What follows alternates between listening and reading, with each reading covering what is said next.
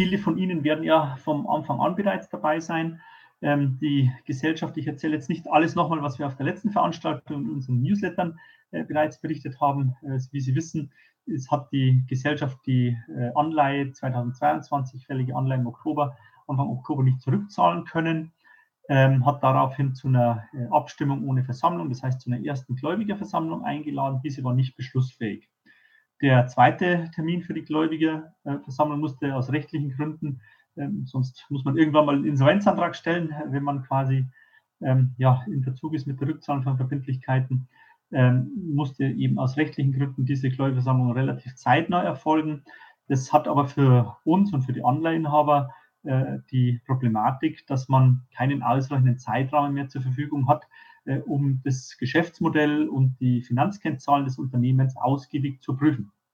Ähm, normalerweise ist es so, äh, wenn man, äh, wenn wir solche Situationen wie bei Metal Corp äh, begegnen, äh, dass wir dann eigentlich erstmal ein EDW-Gutachten fordern, ähm, mal schauen, ob das Gesellschafts-, das Geschäftsmodell sich äh, über lange Zeit dann auch überhaupt äh, trägt. Das heißt, ob man in naher Zukunft überhaupt noch positiv ähm, Wirtschaftsergebnisse erzielt, das dann auch den Gläubigern zugute kommt oder ob man vielleicht in dem Zeitraum sogar noch Geld verbrennt ähm, und damit eine eventuelle Insolvenzquote sogar noch sinkt. Ähm, das heißt, für uns ist das ein großes Problem, weil wir einerseits hier eine fällige Forderung haben. Einbleiben kann man die nicht. Das äh, würde äh, mit der, gleichbedeutend sein mit einer Insolvenz der Gesellschaft, was in der Regel auch ja, nicht sehr gut endet für die Gläubiger, meisten Insolvenzverfahren sehr, sehr niedrige Quoten ähm, herauskommen, also im ein- oder niedrigen zweistelligen Prozentbereich. Ähm, das heißt, wir standen vor der Wahl, entweder äh, man äh, beißt jetzt ähm, ja, oder äh, man äh, fährt seine Forderungen zurück und vermeidet eine Insolvenz oder man setzt das, was man eigentlich durchsetzen sollte, auch aus kapitalmarkthygienischen Gründen durch ähm, und ja, muss ein Bewusstsein, dass dann die Gesellschaft mit hoher Wahrscheinlichkeit in der Insolvenz landet. Wir haben daher mit mehreren Mitgliedern Gespräche geführt, ähm, vor allem denjenigen, die sechsstellige Summen investiert haben äh, haben und uns die Vollmachten erteilt haben auf der ersten Gläubigerversammlung ähm, und haben uns darauf geeinigt, dass äh, eine Verlängerung nur dann mitgetragen wird, wenn eine Plausibilisierung der Liquiditätsplanung ähm, eine vollständige Rückzahlung der Anleihe überwiegend wahrscheinlich erscheinen lässt. Äh, das heißt, äh, anstatt äh, von ausführlichen Gutachten und einer Begutachtung des Geschäftsmodells, wo man quasi jeden Stein umdreht und schaut, ob alles in Ordnung ist, ähm, haben wir uns hier rein auf die Liquiditätsplanung konzentriert. Warum können wir das mittragen? Weil die Laufzeit sehr, sehr gering ist, der Anleihe. Das heißt, wir reden hier um eine Laufzeitverlängerung von weiteren zwölf Monaten. Ähm, des Weiteren haben wir im Gegenantrag zur Abstimmung ohne Versammlung, also zur ersten Gläubigensammlung, ja schon ähm, klar gefordert, dass es Abschlagszahlungen geben muss. Ähm, und äh, das wurde von der Gesellschaft zumindest äh, vor der ersten Gläubigersammlung nicht zurückgewiesen. Das heißt, man wollte darüber diskutieren. Daraufhin haben wir beschlossen, äh, uns äh, DMR anzuschließen. DMR vertritt deutlich mehr Stimmrechte als die SDK ähm, und vor allem institutionelle Investoren und haben DMR damit quasi beauftragt, die Gespräche mit der Gesellschaft zu führen und haben aber ganz klar gemacht, was unsere Voraussetzungen sind. Also diese Liquiditätsplanung, die plausibel, die plausibilisiert werden muss von einem Wirtschaftsprüfer plus ähm, eben diese Abschlagszahlungen. Und ja, dann äh, kam es eben zu den Gesprächen zwischen DMR und der Gesellschaft. Wir waren äh, bis zur ersten Gläubigersammlung immer in Kontakt mit der Gesellschaft. Danach hat DMR die Gespräche ähm, alleine geführt. Wir haben dann heute Mittag um, äh, ich glaube, 12.40 Uhr sowas war das Ergebnis mitgeteilt bekommen und haben anschließend einen Gegenantrag äh, bei der Gesellschaft zur zweiten Gläubigerversammlung eingereicht, der mittlerweile auch auf der Homepage der Gesellschaft veröffentlicht wurde. Was ist noch wichtig? Ähm, ein Punkt, äh, der für die Anleiheinhaber 2022 von enormer Bedeutung ist, äh, war und immer noch ist, muss man sagen, ist die Anleihe, äh, die zweite Anleihe, die noch ausstehend ist, die 2026 fällig ist. Diese haben aus unserer Sicht aktuell wohl ein Kündigungsrecht. Ähm, wenn äh, bestimmte Anzahl an Anleihenhabern das Kündigungsrecht wahrnimmt, ähm, wird die Anleihe auch zurückzahlen. Das heißt, äh, sofern hier ähm, sich die Gläubiger entschließen zu kündigen. Ähm, ich glaube 15 Prozent oder was waren es von der Anleihe. Ähm, aber äh, ich werde sicherlich noch korrigiert, falls ich falsch liege von Dr. Moser später. Ähm, dann ähm, würden diese quasi auch ähm, eine fällige Anleihe in der Hand halten und dann müsste die Gesellschaft auch mit den Anleihenhabern über die Rückzahlung die weiteren Bedingungen für die Fortführung der Anleihe verhandeln. Ähm, das ist meinen Informationen nach, das war der Stand, aber der ist schon von Ende letzter Woche, hat noch keine, kein relevantes Volumen der Anleihe wurde bisher gekündigt. Ähm, daher sehen wir bisher hier keine weiteren Probleme auf die Anleihenhaber der Anleihe 2022 zukommen. Aber das kann natürlich, ähm, da kann der Kinley vielleicht später noch was sagen, ähm, auch in den nächsten Tagen und Wochen geschehen äh, mit der Kündigung. Ähm, da gibt es ein bisschen unterschiedliche Rechtsauffassungen, glaube ich, aber ähm, was sicher ist, dass äh, heute Morgen bis zur Versammlung, denke ich, noch gekündigt werden kann. Das äh, teilen alle so. Ähm, und die Frage ist, ob nach der Versammlung dann auch noch ein Kündigungsrecht besteht. Ähm, was wir noch sagen wollen, ähm, generell, uns haben viele äh, Stimmen erreicht zur Metal Corp Group, zur Monaco Resources Group. Ähm, die Anleihe selbst, auch wenn die Verlängerung jetzt klappt, ähm, ist wie viele Mittelstandsanleihen. Viele kennen uns vielleicht, wir sehen den ganzen Markt, ja, stehen wir sehr, sehr kritisch gegenüber, weil einfach viel zu viele äh, Online-Emittenten ausfallen, beziehungsweise Zinsen nicht mehr äh, pünktlich bedienen können, oft auch es Insolvenzfälle übermäßig äh, viele gibt auf dem Markt. Ähm, das sehen wir hier auch. Also auch wenn die Anleihe, also Insolvenz sehen wir nicht, aber auch wenn die Anleihe ähm, verlängert werden sollte, die viele Punkte bei der Gesellschaft sind noch nicht geklärt worden aus unserer Sicht.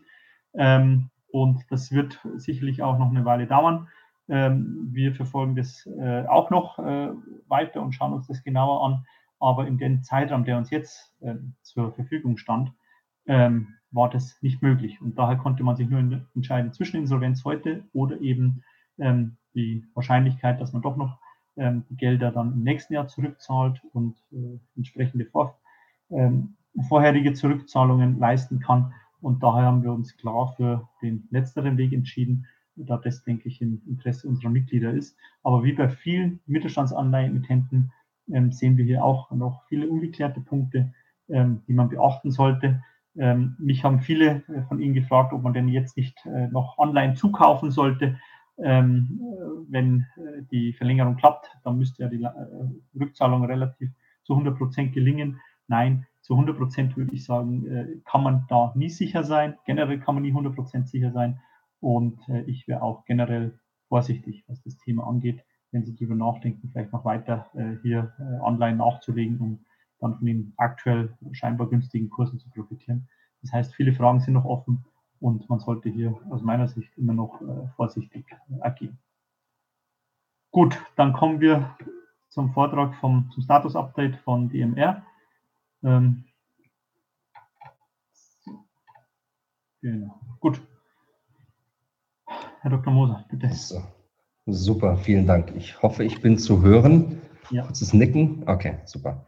Ähm, also ja, vielen Dank, ähm, Herr Bauer, Herr Kienle, auch nochmal, dass Sie das organisieren und allen Gläubigern hier nochmal die Möglichkeit geben, sich zu informieren. Ähm, also es gibt ja eigentlich zwei Anlässe. Einmal natürlich die unmittelbar bevorstehende zweite Gläubigerversammlung am Freitag. Äh, wir wollten jetzt unbedingt gerne heute nochmal zu Ihnen sprechen, weil morgen ist ein Anmelde, eine Anmeldefristende. Ähm, und äh, weil wir heute gegen Mittag, ich glaube, letzte Telco hatte ich ab 11.30 Uhr, ähm, nochmal äh, final verhandelt haben und jetzt äh, an den Punkt gekommen sind, wo wir denken, ähm, das ist der gemeinsame Vorschlag. Dazu komme ich jetzt. Also mein Zweck des Ganzen ist es, Ihnen durch, drei, durch zwei Punkte zu führen, äh, durch zwei Punkte zu führen. Das ist einmal ein Update zu den Verhandlungen, die wir mit der Emittentin und ihren rechtlichen und finanzwirtschaftlichen Beratern geführt haben, zu geben. Ähm, und äh, da kann ich Ihnen erfreulicherweise auch ähm, ein Verhandlungsergebnis äh, mitteilen. Äh, ob Sie das natürlich unterstützen, ist Ihre Entscheidung am Freitag in der Versammlung. Aber ich glaube, das ist ein ziemlich gutes Ergebnis. Jedenfalls steckt da ganz schön viel Arbeit dahinter. Und ähm, dann wollte ich noch mal ein paar Worte zur zweiten Versammlung ähm, verlieren, weil die noch ein paar Besonderheiten gegenüber der ersten virtuellen Versammlung ähm, beinhaltet. Aber gehen wir erstmal zum wahrscheinlich für Sie relevantesten Punkt. Ähm, die Verhandlungen mit Metal Corp. Äh, Sie werden sich erinnern, Ähm, wir, es gab einen Gegenantrag vom 21. Oktober 2021, ähm, durch die SDK gestellt wurde. Dieser Gegenantrag äh, sah eigentlich im Kern vor, dass äh, Abschlagszahlungen zu leisten sind, ein höherer Zins geleistet wird und zusätzliche Sicherheiten ähm, und Sicherheitsmechanismen eingeführt werden. Ähm, dieser Gegenantrag wurde veröffentlicht und die Gesellschaft hat ihn unter Vorbehalt zur Abstimmung gestellt. Wenn man genau liest, was heißt das? Also grundsätzlich okay, aber der Vorschlag war nicht mit der Gesellschaft abgestimmt. Also insbesondere Höhe, Daten der Zeiträume und der gesamte Mechanismus, das war, kam aus dem Kreis der Anleihegläubiger, einfach mal, um, um auch eine, eine Marke zu setzen und zu sagen, was sind denn, was will man denn hier erreichen? Ähm, ich gebe Ihnen erstmal einen kurzen Überblick über die Chronologie, was ist seitdem passiert. Ähm, Sie werden sich erinnern, nach dem Gegenantrag gab es dann gleich die Versammlung äh, im Zeitraum vom 22.10. bis zum 25.10. Ähm, die war nicht beschlussfähig, aber es waren äh, 28,6 Prozent der ausstehenden Anleihen anwesend. Das ist für eine erste Versammlung eine sehr äh, erfreuliche Präsenz. Ähm, erforderlich wären 50 gewesen, also trotzdem noch ähm, gut verfehlt, aber ähm, Dazu kommen wir gleich, äh, 28,6 ist mehr als 25 und wir brauchen in der zweiten Versammlung 25 Prozent Anwesenheit. Also wenn wir das Ergebnis von der ersten nochmal schaffen, dann haben wir eine Beschlussfähigkeit grundsätzlich erreicht ähm, und können Abstimmungen äh, vornehmen. Was ist dann passiert unmittelbar nach dem Scheitern der ersten Versammlung? Das ist klar, die will man abwarten, um zu sehen, wie es ausgeht. Ähm, haben wir mit Metal Corp und ihren Vertretern ähm, Verhandlungen aufgenommen. Äh, zunächst natürlich ging es um das Thema Vertraulichkeiten und welche Dokumente man uns zur Verfügung stellen wird und was man uns nicht zur Verfügung stellen will, wem wir es zeigen dürfen oder mit wem wir es diskutieren dürfen und derartige Dinge.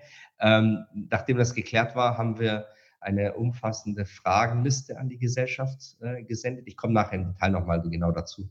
Ähm, und auch eine Liquiditätsplanung für das Jahr 2023 angefordert. Also das Jahr, das ja für unsere Anleihe das relevante Jahr ist.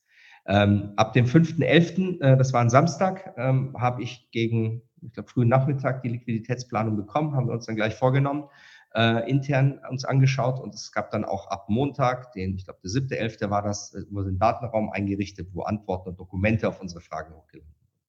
Wir haben dann die ganze letzte Woche eigentlich damit verbracht, mit der Gesellschaft ähm, diese Informationen zu diskutieren, zu hinterfragen, Rückfragen zu stellen, ähm, und an einem gemeinsamen Beschlussvorschlag zu basteln.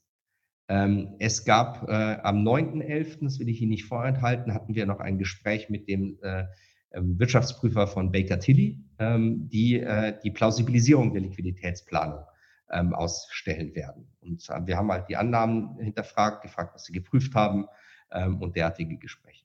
wir haben dann äh, am 11. und 12. November fand noch ein Vororttermin in Guinea statt wir haben vor Ort Anwälte und Geologen damit beauftragt, äh, die Bauxitmine in Augenschein zu nehmen. Da steht Mine mit E, also Mine natürlich, äh, äh, die Vorräte und den Hafen zu besichtigen und vor Ort zu, zu prüfen. Da komme ich nachher nochmal dazu. Da haben wir auch ein paar Fotos für Sie dabei.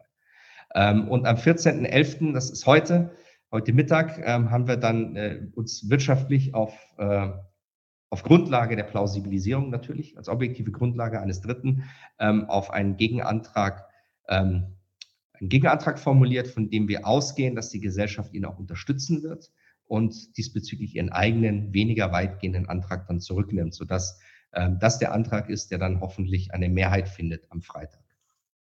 Das kurz zur Chronologie, ähm, damit Sie sehen, was so passiert ist in den letzten zwei Wochen. Jetzt kommt wieder das Rechtliche. Also ich wollte Ihnen mal einen Überblick geben mit der Slide, was haben wir denn eigentlich geprüft, ähm, um da ähm, die Erwartungshaltung ähm, richtig einord, äh, einzuordnen. Ähm, also vorneweg, wir hatten hier einen Zeitraum seit Datenraum von nicht mal zehn Tagen äh, und seit Liquidplanung. Ähm, das ist kein Zeitraum, in dem Sie einen kompletten, ein komplettes Business auf links drehen können.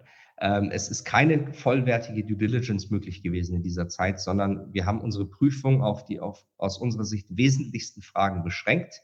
Und äh, Metal Corp hat versucht, und das ist ihnen auch ganz überwiegend gelungen, die Antworten im Zeitrahmen angemessen zu beantworten. Wir haben die Fragen priorisiert, ähm, auch in Abstimmung mit einzelnen großen Gläubigern, ähm, aber die Antworten, Dokumente haben nur wir gesehen und bewertet und natürlich Baker Tilly als Plausibilisierer.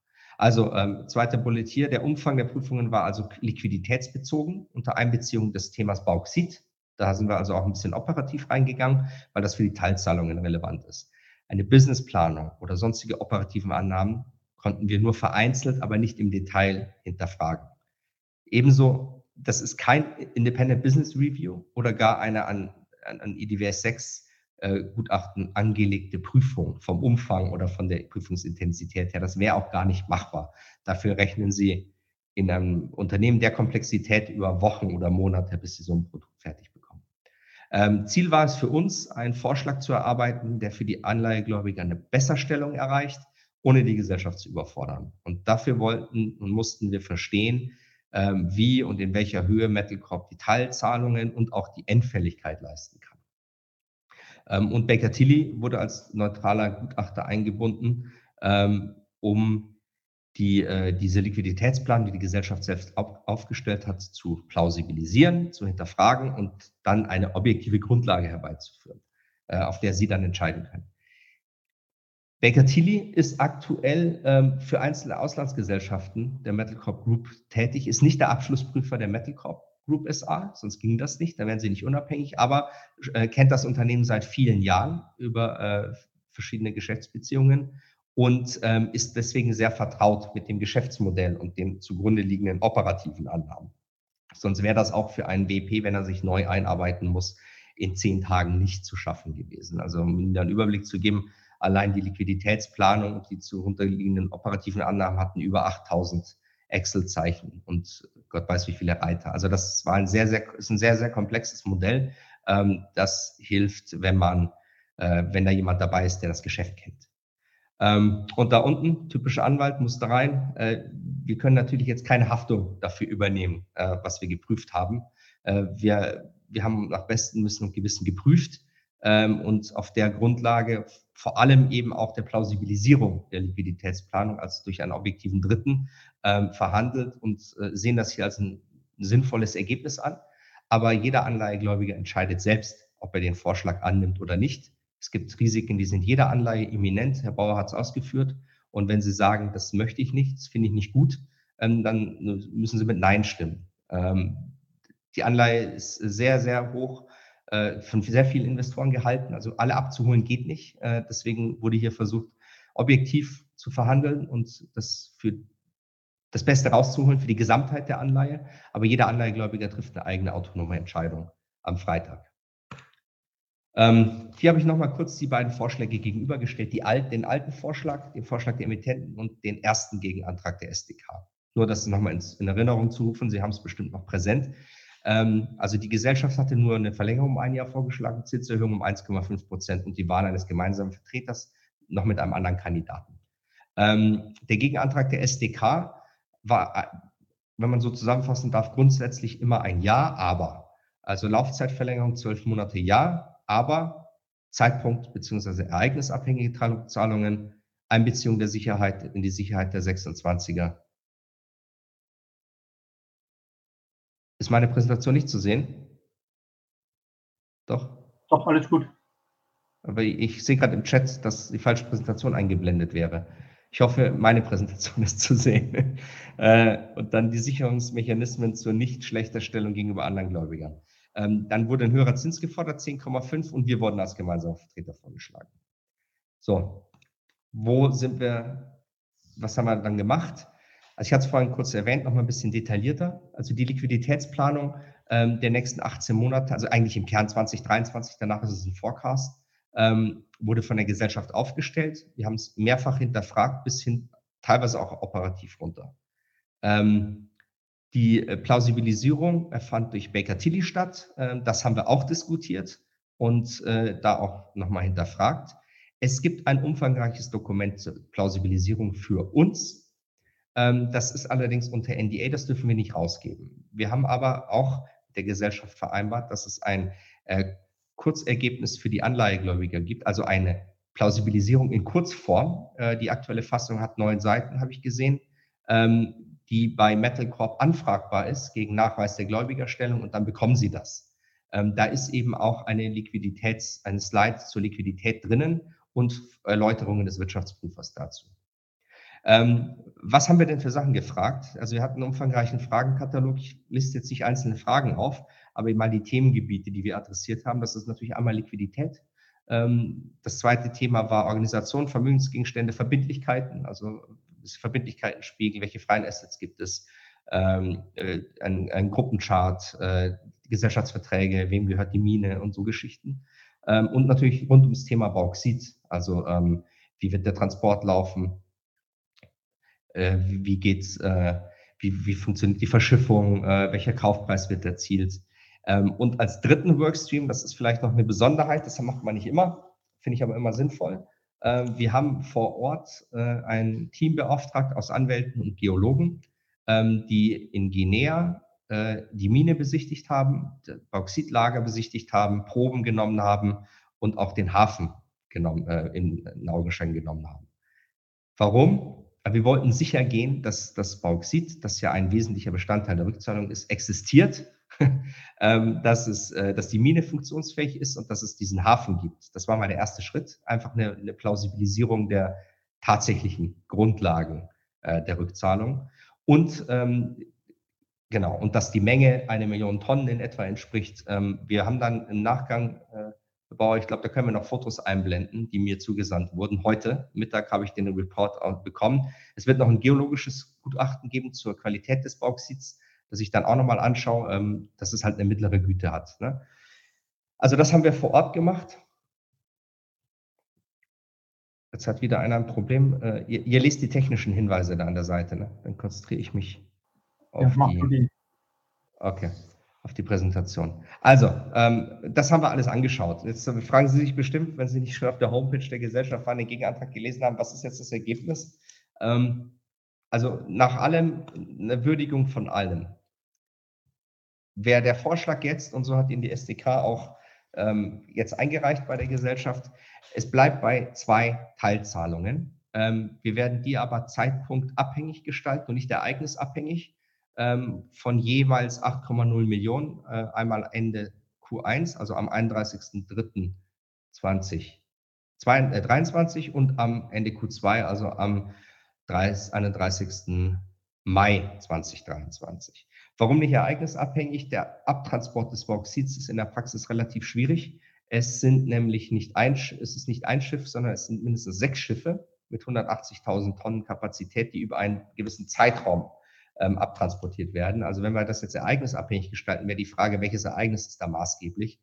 Ähm, das wäre nicht so leicht zu prognostizieren. Es ist klarer mit einem Datum die Fälligkeit geregelt. Ähm, zweiter Punkt. Okay, wenn das im Gegenantrag steht, dann ist es falsch. Das ist 31, dann müssen wir das noch ändern. Ähm, dann der nächste Punkt ist die Einbeziehung in die Sicherheit der 2026er Anleihe.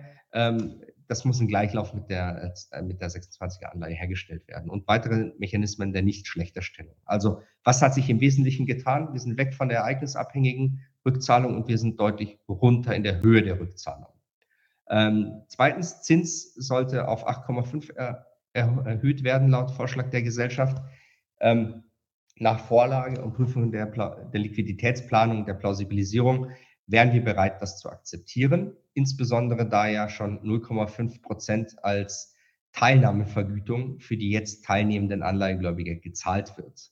Ähm, das finden wir sehr sinnvoll, weil dadurch werden die, die sich engagieren, belohnt und die große Masse, die sich nur mitschleppen lässt, die kriegt halt die 8,5 Prozent. Alle anderen haben rechnerisch ja dann schon 9 Prozent, wenn alles so geht, wie man sich das vorstellt.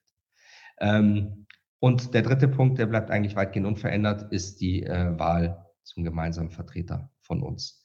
Ähm, dieser Vorschlag ist, wie gesagt, mit der Gesellschaft abgestimmt und verhandelt. Wir haben lange rum verhandelt. Wir haben die Zahlen gequetscht, geschaut, wann macht Sinn, wie viel macht Sinn. Wir wollen die Gesellschaft nicht erdrücken. Wir wollen auch nicht Ende März nochmal dastehen und ähm, äh, wieder verhandeln oder wieder ein Default herbeiführen. Und das ist etwas, was die Gesellschaft nach eigener Aussage stemmen kann und will. Ähm, da wird es aber noch eine Mitteilung der Gesellschaft dazu geben. Äh, höhere Rückzahlungen hätten halt die Gefahr in sich getragen, dass es zu weiteren Zahlungsausfällen kommt. Und ich glaube, das will keiner. Äh, so ein Prozess, können Sie sich vorstellen, ist natürlich sehr risikobehaftet, zeitaufwendig und kostet auch einen Haufen Geld. genau. Ähm, das ist also jetzt der Gegenvorschlag gegen jetzt, äh, ich habe es hier nochmal auf Englisch. Ähm, für, für, die englischen Zuhörer mache ich es noch ganz kurz auf Englisch. Uh, the new, new uh, counter proposal now, after reviewing the liquidity planning and uh, the plausibility of the liquidity planning by uh, the auditor um, Baker Tilly, now has uh, two partial repayments at each 8 million euros at the end of Q1 and Q2 23. The share pledge um, as 26s have, and additional security mechanisms that the bond is not put at a disadvantage. The interest rate, um, we accepted 8.5 uh, be because, first of all, that's what was uh, reasonable under the liquidity planning, and second, secondly, because um, the, the, additional 0.5% for every um, bondholder participating in the vote um, is actually already an, an, an, uh, an additional interest for them. And uh, why should the other bondholders who do not participate um, get the same uh, interest? They stay at 8.5 and everyone who participates gets an additional 0.5. I think that's fair. Um, and the second one is uh, our election for common representative. So this proposal now, um, it's not only from our side, but it is agreed and discussed in very, very much details with Metal Corp and it's according to the planning, um, high repayments would um, would mean and would bear a risk, um, looking at the available free cash, that uh, another default could happen, and um, that's not any something anyone would So, das äh, so viel zu den Verhandlungen. Jetzt mache ich noch kurz zwei Sätze zur nächsten Versammlung. Was passiert da? Ähm, also erstens mal, die wissen Sie auch, die ist am 18 äh, am 18. November um 12 Uhr in Frankfurt im Marriott Hotel. Ähm, die Anwesenheit, genau, äh, 25 Prozent Quorum, das hatten wir schon, und 50 Prozent, man braucht für diese Änderung der Anleihebedingungen von diesen 25 Prozent müssen 75 Prozent zustimmen. Die Wahl des GV kann mit einfacher Mehrheit ohne Quorum erfolgen. Wie geht es jetzt weiter? Bis morgen muss sich jeder Anleihegläubiger angemeldet haben. Anleihegläubige, die sich bei der SDK oder DMR registriert haben, werden von uns bzw. der SDK angemeldet. Alle anderen, die keine Vollmacht erteilt haben, etwa weil sie selbst hingehen wollen, weil sie eine andere Person ihres Vertrauens bevollmächtigt haben, die müssen sich darum kümmern, dass sie sich bei der Gesellschaft anmelden. Ähm, die Details dazu stehen in der Einladung und das muss bis morgen Mitternacht passieren, sonst kann man nicht teilnehmen, dann kann man nicht abstimmen und man kriegt auch keine 0,5 Prozent auf seine Anleihe zurück, also diese Participation Fee. Ähm, ich hatte schon gesagt, die ist in Präsenz. Bei 25 Prozent findet sie statt. Ähm, man muss persönlich oder in Vollmacht kommen und äh, Sie können immer noch, auch nach der Anmeldung, wenn Sie sich selber angemeldet haben, der STK oder DMR, eine Vollmacht erteilen. Was wir brauchen, um Sie vertreten, überhaupt vertreten zu können, ist neben einer Vollmacht auch ein Sperrvermerk, der bis auf einschließlich den 18. November Ende der Versammlung lautet. Wenn die Versammlung stattfindet, ist es üblicherweise so, dass es noch einen kurzen Bericht der Gesellschaft gibt und äh, DMR, also ich, ich bin auch vor Ort, würde dann auch noch etwas, ein paar Worte sagen, aber jetzt nichts, was Sie jetzt nicht hier schon gehört haben, ähm, zum Ablauf und zu dem Vorschlag. Ähm, es würde dann eine Abstimmung über diesen Gegenantrag stattfinden. Die Gesellschaft würde, das haben Sie mir gesagt, nicht mehr an ihrem eigenen Antrag festhalten. Der erste Gegenantrag der STK hat sich eh erledigt mit der ersten Versammlung. Das wäre dann der Antrag, der zur Abstimmung steht. Und ähm, ich habe jetzt gerade im Chat gelesen, äh, da steht 31.06. Wenn das ist, dann ist das ein Tippfehler, dann werden wir das noch korrigieren. Ähm, die Anträge können auch jederzeit in der Versammlung, die werden nur angekündigt, die müssen nochmal gestellt werden vor Ort.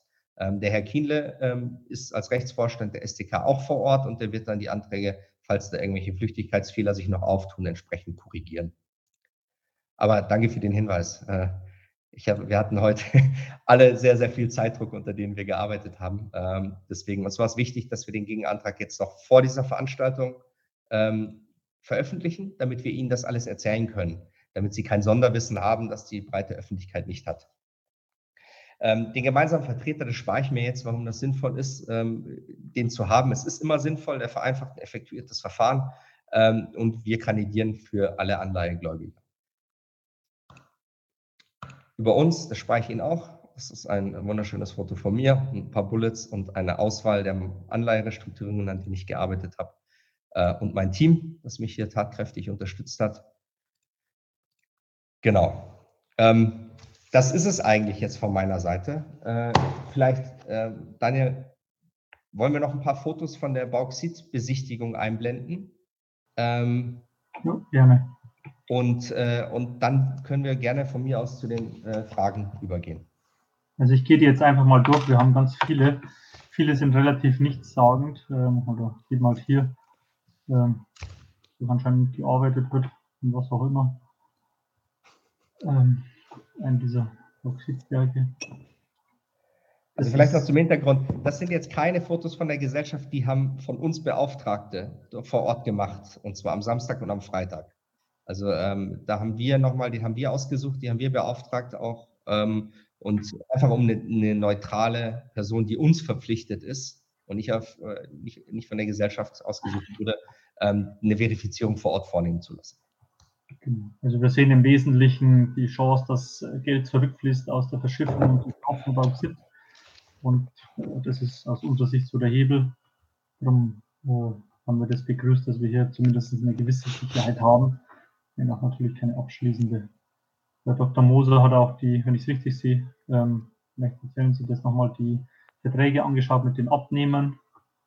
Genau.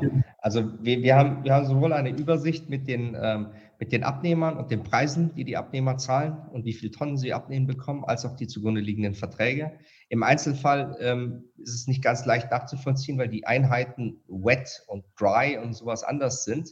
Aber wir haben äh, auf Nachfrage auch unterschriebene Verträge mit Abnehmern gesehen. Ähm, vielleicht noch zur Verschiffung. Ähm, die Verschiffung erfolgt durch die Käufer. Also die Käufer werden ähm, den, den äh, Räder beauftragen und das Schiff entsenden. Es gibt dann ein Heads-up, also es gibt natürlich eine Mitteilung, wann das Schiff kommt, sodass das ganze Bauxit von der Mine, also ein Teil lagert in der Mine, ein Teil lagert am Hafen. Und damit das ganze Bauxit dann über die 200 Kilometer mit eigenen Lastwagen abtransportiert werden kann, braucht es ein bisschen Vorlauf. Ähm, unser Team vor Ort, und das wurde mir gerade noch vom CFO vom Metal Corp bestätigt, dass in einer Woche ähm, die Lastwagen, die wir vorhin auch auf dem Bild gesehen haben, das restliche Bauxit zur Mine schaffen werden. Also, ich schaue nochmal nach, äh, wie ist es formuliert. Uh, the technical manager specified that the transport of the bauxite stock to the port site will be fully restarted in approximately one week. Ähm, die genaue Timeline habe ich angefragt. Äh, ich habe jetzt auch erfahren, dass der CEO ab Freitag vor Ort sein wird. Also das sollte, es ist nicht erfolgt, es ist noch keine Verschiffung erfolgt, es ist noch kein Schiff da, aber das sollte zeitnah passieren. Also angeblich in einer Woche wird der Transport zur Mine wieder aufgenommen und das Zeug soll ja da nicht ewig rumliegen. Also wenn das dann da ankommt, es gibt eine eigens gebaute Straße vom, von der Mine zum Hafen. Es wird keine offene Bundesstraße benutzt, sondern es ist eine eigene Straße angelegt. Das sind circa 200 Kilometer, wo dann die ganze Zeit Lastwagen hin und her fahren. Die Lastwagen, da haben wir auch einen Ausschnitt im Bild gesehen. Die sind auch schon da. Die gibt es. Genau. Ähm, ich glaube, jetzt können wir die, die Fragen abarbeiten. Genau. Vielleicht fangen wir von hinten an, weil wir gerade beim Bauxit sind. Welchen Wert hat denn Bauxit? Ähm, also wenn man sich die, die es gibt ja verschiedene Sorten, verschiedene Qualitäten, ähm, kann man sagen, so was wir gefunden haben, so zwischen 30 und äh, 60 US-Dollar. Ähm, wo wir jetzt hier liegen können, kann ich nicht sagen. Ähm, weiß nicht, ob der Herr Moser da mehr weiß, aber äh, am Weltmarkt, was man so sieht, die Spotpreise sind irgendwo zwischen 30 und 60 US-Dollar je nach Qualität. Also ich, ich, ich müsste jetzt ehrlich gesagt im Datenraum nachgucken. Ich habe es nicht auswendig gelernt, ähm, aber äh, ich glaube so 35 Dollar oder sowas, äh, mich zu erinnern. Also ich glaube, also für eine Million Tonnen kann man bei mittlerer Qualität und Güte mit circa 30 Millionen Euro rechnen. Ähm, davon sind, äh, ist ein sehr großer Teil bei Verladung fällig und ein Rest erst bei Ankunft. Also ein gewisser Teil wird auch zurückgestellt. Aber das müsste grob der Gegenwert sein.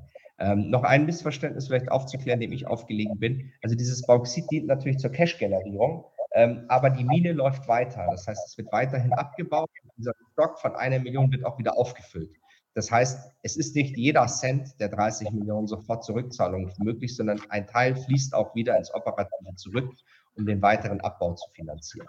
Aber das ist der eine der oder der wesentliche Treiber für diese Teilrückzahlungen. Die Plausibilisierung sieht vor, dass die Teilrückzahlungen von insgesamt 16 Millionen aus dem operativen, sprich aus dem Bauxitverkauf finanziert werden. Ähm, für die Rückzahlung der Anleihe am Ende wird eine zusätzliche Finanzierung benötigt. Also Metalcop wird eine Finanzierung benötigen, wie sie es ja auch schon geplant hatten im Oktober diesen Jahres. Ähm, es wird nicht rein aus den operativen Mitteln zurückgeführt werden, die Anleihe, sondern es wird auch eine, als Bestand, ein Bestandteil der Rückführung wird auch eine Finanzierung sein. Diese Teilrückzahlungen allerdings noch nicht. Die sind nach meinem Verständnis aus diesem operativen stemmbar. Und deswegen war das Bauxit so ein wichtiger Bestandteil dieser Lösung. Und deswegen haben wir den Aufwand gemacht, jemand vor Ort sich das anschauen soll und da plausibil, zu plausibilisieren, dass das da ist, dass es abgebaut ist, dass es abtransportierbar ist und dass dann Hafen ist, wo ein Schiff anlegen kann und das dann mitnehmen kann. Gut. Ähm, nehme, nehme mal die, die, letzte Frage gleich mit. Steht der Käufer fürs Bauxit bereits fest? Ja, es gibt unterschriebene Kaufverträge. Ähm, die, die haben wir. Ich weiß jetzt nicht, ob sie die ganze Menge abdecken, aber es gibt mehrere Kaufverträge. Ähm, die, äh, die, die sind meines Erachtens schon verkauft, zum großen Teil jedenfalls. Die müssen noch abgeholt werden. Wie gesagt, der Käufer beauftragt das und die Reederei und, und bestimmt auch das Timing. Ähm, die Schiffe sind zum Abtransport schon unterwegs. Ich habe den genauen Zeitplan angefragt, das weiß ich nicht, äh, wo die sind, aber das ist eben, ich hatte es gerade gesagt, das Problem, das macht nicht die Gesellschaft als Verkäufer, sondern der Käufer beauftragt das Schiff und den Räder. Ähm, deswegen, da muss man immer eine extra Schleife drehen. Spätestens, wenn das angekündigt wird, vielleicht eine Woche oder zwei vorher, weiß man es. Wenn es deutlich weiter vorher sein muss, ich kenne den genauen operativen Prozess nicht, aber es ist angefragt. Gut, ähm, damit habe ich die obere Frage Stand der Verschiffung des Bauxits in dem Zusammenhang beantwortet. Äh, jedenfalls ist mir jetzt nichts mehr genau. bekannt. Gut, dann ähm, die Ergebnisse dieses Webinars, ob man die nachträglich irgendwo nachlesen kann. Ähm, nachlesen ähm, in Kurzform, ganz kurz, ja, also über unsere Gegenanträge, aber die Fragen beantworten etc., also eine QA werden wir nicht erstellen. Das äh, schaffen wir zeitlich und von der Mitarbeiterkapazität her bis zum Freitag nicht mehr. Wir werden das Webinar aber online stellen, also Sie können es bei YouTube dann nochmal anschauen. Ähm, können wir eine Bestätigung von Ihnen bekommen, nachdem wir die Unterlagen zu ihm per E-Mail schicken. Ähm, Sie können gerne nachfragen, ob Ihre Unterlagen angekommen sind, aber wir, wir können, also wir schaffen es nicht, dann alle äh, noch Bestätigungen auszustellen. Ähm, aber wenn Sie nachfragen, werden wir das natürlich bestätigen, dass die, äh, ob sie angekommen sind. Ähm, dann Updates zur Liquiditätsplanung der Metal Corp, glaube ich, hat der Herr Dr. Moser alles gesagt. Ähm, es gibt ja, glaube ich, eine Zusammenfassung, ähm, die können Sie dann auch als Anleihenhaber anfordern. Dann sehen Sie die Zahlen auch. Wir kennen die jetzt auch nicht im Detail. Also wir kennen nur die Zusammenfassung, die jeder Anleihenhaber anfordern darf. Welches Anleihevolumen aus der 2017-22 Anleihe wird die SDK für Common Gläubiger der Metal Group vertreten? Ähm, zwischen 7 und 9 Millionen Euro, so wie es aktuell ausschaut. Ähm, gehen wir davon aus, dass wir auf der kommenden Gläubigersammlung vertreten werden. Ähm, der Moser hat natürlich noch weitere, ein bisschen höheren Betrag, soweit ich äh, informiert bin. Also der, die institutionellen. Nee, wir sollten, wir sollten im selben Betrag in etwa rauskommen. Okay. Auch in der, auch in der Range zwischen 7 und 9 Millionen. Okay. Ähm, gut, falls wir im Falle, im Falle einer Insolvenz, welches Landesrecht käme zur Anwendung? Das wäre dann SA ist Holland, oder? Oder Luxemburg? Luxemburg. Luxemburg. Dann also es wird ein bisschen, es wird ein bisschen drauf ankommen, ähm, sozusagen, ähm, wo der Schwerpunkt ähm, der Gesellschaft liegt, ja. Aber man kann es vielleicht mal anders sagen. Es wird kein deutsches Insolvenzrecht Anwendung finden. Es wird auf jeden Fall ein ausländisches Insolvenzrecht sein. Genau. Also Und mutmaßlich erstmal Luxemburg. Das Stand der oder welches Insolvenzrecht anfängt, das ist äh, oft auch Gegenstand von ähm, äh, ich sage mal, von äh, theoretischen Debatten. Es gab ja immer diesen Center of Main Interest. Das heißt, dort, wo ähm, quasi die, oder jeder legt es anders fest, sagen wir mal so. Es wurde früher oft in, in, England eröffnet, was nicht in unserem Sinne war, wenn, der, wenn das Board, also der Vorstand, seine Entscheidungen einmal im Jahr in England getroffen hat, dann haben sie in England einen Antrag gestellt und die Gerichte haben einfach eröffnet. Ähm, so leicht ist das jetzt nicht mehr nach dem Brexit, aber wo äh, das Verfahren ist, wahrscheinlich gehe ich davon auch aus, dass es dann in Luxemburg wäre, wo die Gesellschaft da sitzt und wahrscheinlich der Vorstand da die Holding steuert, aber wo genau, äh, was dann rauskommt, muss man abwarten, aber ich gehe auch davon aus, dass Luxemburg dann Darf ich vielleicht mal gleich reingrätschen, Daniel, in einen ja. Fragenkomplex, der sich immer wieder auftut und den der Tobias auch schon äh, angeschnitten hat. Also, Sie müssen unterscheiden bitte zwischen der Anmeldung zur Anleihegläubigerversammlung. Die müssen Sie, ähm, die müssen Sie übermittelt haben bis morgen, 15.11.2022, 24 Uhr, es sei denn, Sie haben uns oder DMR Legal bereits eine Vollmacht erteilt. Für die Anmeldung nicht erforderlich ist die Vorlage einer Sperrbescheinigung. Diese Sperrbescheinigung muss spätestens am 18.11., dem Tag der Anleihegläubigerversammlung, vorliegen. Das heißt also, Sie können uns, sofern Sie uns noch nicht bevollmächtigt haben, jetzt noch die Vollmacht schicken. Alles, was wir bis einschließlich morgen haben, können wir noch mit anmelden. Wichtig ist, die Sperrbescheinigung brauchen wir dann spätestens bis zum 18.11. zumindest in elektronischer Form oder Textform. Das heißt, wenn Sie uns das einscannen und per E-Mail schicken, ist der Formvorschrift Genüge getan. Aber bitte warten Sie jetzt nicht auf die Sperrbescheinigung, sondern wichtig ist, melden Sie sich an. Es hilft genau. Ihnen nichts, wenn Sie uns Vollmacht und Sperrbescheinigung am 16.11. schicken, dann sind Sie nicht angemeldet, dann, dann fallen Sie raus aus der, ähm, aus der Gläubigerversammlung. Dann können Sie nicht genau. teilnehmen. Das ist, ein also gesplittetes, ein, gleich, das ist ein gesplittetes Verfahren, das differenziert zwischen Anmeldung und Vorlage der Sperrbescheinigung. Die Anmeldung bis morgen, das geht auch ohne Sperrbescheinigung. Das heißt, wenn Sie jetzt noch überlegen, ob Sie sich selbst anmelden wollen oder der SDK oder dem Erlegal eine Vollmacht erteilen wollen, ähm, dann können Sie das auch ohne Sperrbescheinigung tun. Sie können sich ohne Sperrbescheinigung anmelden. Die Sperrbescheinigung muss spätestens 18.11. vorliegen. Und zum zweiten Themenkomplex, uns reichen die Unterlagen auch in Textform, das heißt auch in elektronischer Form. Das heißt das, was Sie klassischerweise per E-Mail kennen. Genau. Und noch ein Hinweis, wir brauchen die bis 12 Uhr morgens. Also wir haben keine Mitarbeiter um 23 Uhr nachts äh, vor Ort. Ähm, das heißt, wir brauchen die mittags um 12 Uhr, äh, damit die Mitarbeiter das dann noch abarbeiten können.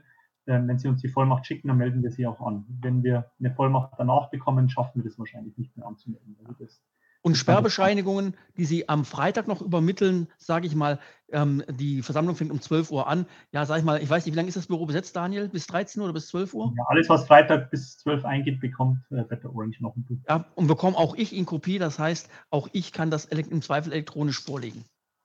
Genau. Gut. Gut.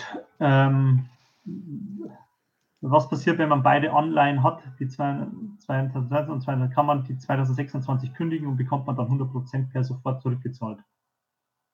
Ähm, äh, kannst du nochmal wiederholen, die Frage? Also wenn man die 2026er Anleihe hat, kann man die heute sofort kündigen und kriegt man dann morgen das Geld? Nein, das ist nicht so. Ähm, denke ich, kann ich beantworten. Es gibt ein Quorum, da müssten eine Mindestanzahl, ich glaube, wie viel waren es? 15 Prozent ähm, der ja. Anleihenhaber kündigen, nur wenn genügend kündigen, dann äh, wird die Anleihe gesamtfällig, aber nicht äh, einzeln. Genau, und, und dann gilt noch ein Punkt nicht zu vergessen, wenn die 26er Anleihe kündigt, dann ist das wieder ein Cross-Default auf unserer Seite, weil dann sind die ja wieder mit einer Zahlung ausgefallen ähm, und dann können wir wieder unsererseits kündigen. Dann haben wir wieder ein Kündigungsrecht. Also wir müssen nicht bis Oktober warten, wenn jetzt die andere Anleihe kündigt. Wir sind der erste Baustein in einer Rolle der Finanzierungen Genau. Äh, genau. Ähm, Dann nächste Frage. Ähm, Baker Till ist Prüfer von Metal Corp und kennt die Gesellschaft schon länger, oder? Nein, die prüfen, also wenn ich es richtig verstanden habe, die prüfen nicht die Metal Corp Group SA, das ist irgendwie PKF, es ist ein Finanzierer in, äh, sorry, ein Abschlussprüfer in Luxemburg. Aber Baker Tilly arbeitet, äh, prüft einzelne Auslandsgesellschaften und äh, kennt daher das Unternehmen und das Geschäftsmodell. Die sind nicht der Konzernabschlussprüfer von, äh, von äh, Metal Corp.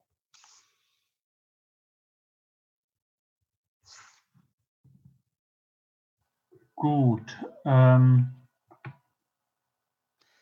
ja, dem, DMR vertritt auch andere Investoren außerhalb der SDK. Werden die anderen Investoren ebenfalls den Vorschlägen der DMR in der Versammlung zustimmen? Also ähm, das Ergebnis dieser Verhandlungen ist noch nicht mit den von mir vertretenen Investoren abgestimmt, weil es war bis vor kurzem noch vertraulich. Ähm, Im Nachgang werde ich natürlich mit den von mir vertretenen Investoren Gespräche führen. Aber wenn man sich diesen Vorschlag gegen den Vorschlag der Gesellschaft annimmt, äh, hinlegt, hat man ja drei Möglichkeiten. Man nimmt ihn an, man lehnt ihn ab oder man nimmt ihn der Gesellschaft an den der Gesellschaft ohne Teilrückzahlungen anzunehmen, ohne die Sicherheitengewährung macht meines Erachtens also wenig Sinn. Ähm, also steht man vor der Entscheidung, man nimmt diesen Vorschlag oder man lässt es. Ähm, das ist eine Entscheidung, die jeder selber treffen muss. Ähm, ich persönlich würde den Leuten empfehlen, es zu machen. Ähm, es gibt Teilrückzahlungen. Die Wahrscheinlichkeit, dass man Geld bekommt, im relevanten Umfang schätzen wir als höher ein, als wenn man jetzt nicht verlängert. Ähm, das würde hier die Verhandlungen beenden, meines Erachtens. Das würde dazu führen, dass wahrscheinlich, ich habe mit den 26er Vertretern geredet, die werden auf keine Rechte verzichten in irgendeiner Form, wenn unser Problem nicht gelöst wird. Also wird die auch fällig und dann wird das wahrscheinlich über kurz oder lang eine ernsthafte Existenzgefährdung der Gesellschaft herbeiführen. Ob man in einer Insolvenz mehr bekäme als zum Beispiel diese Abschlagszahlungen, das kann ich nicht beurteilen, aber das Risiko ist sehr hoch damit. Ähm, das heißt, ich gehe davon aus, dass meine Investoren den Vorschlag unterstützen. Weiß ich das? Nein. Ich bin weisungsgebunden. Wenn die mir eine Weisung geben, stimmen mit Nein, dann stimme ich mit Nein äh, für jeden, der mir das äh, so mit auf den Weg gibt. Aber ich würde für den Vorschlag werben und den Leuten sagen, ich glaube, es ist ein guter Vorschlag und er ist besser als eure Alternativen. Genau. Dann ist Ihnen das Vorleben von Axel Fischer, der eigentlich Valentin Fischer heißt, bekannt? Ja, ähm, ich denke, es ist uns bekannt. Ähm, ich habe es ja vorher schon mal angedeutet, uns haben ganz viele Informationen zu Metal Corp, zu Monaco Resources. Äh, wir konnten das in den letzten Wochen äh, nicht ausgiebig prüfen. Ähm, generell sehe ich, wie bei anderen Mittelstandsanleihen-Emittenten ist es auch so, ähm, das Ganze als kritisch.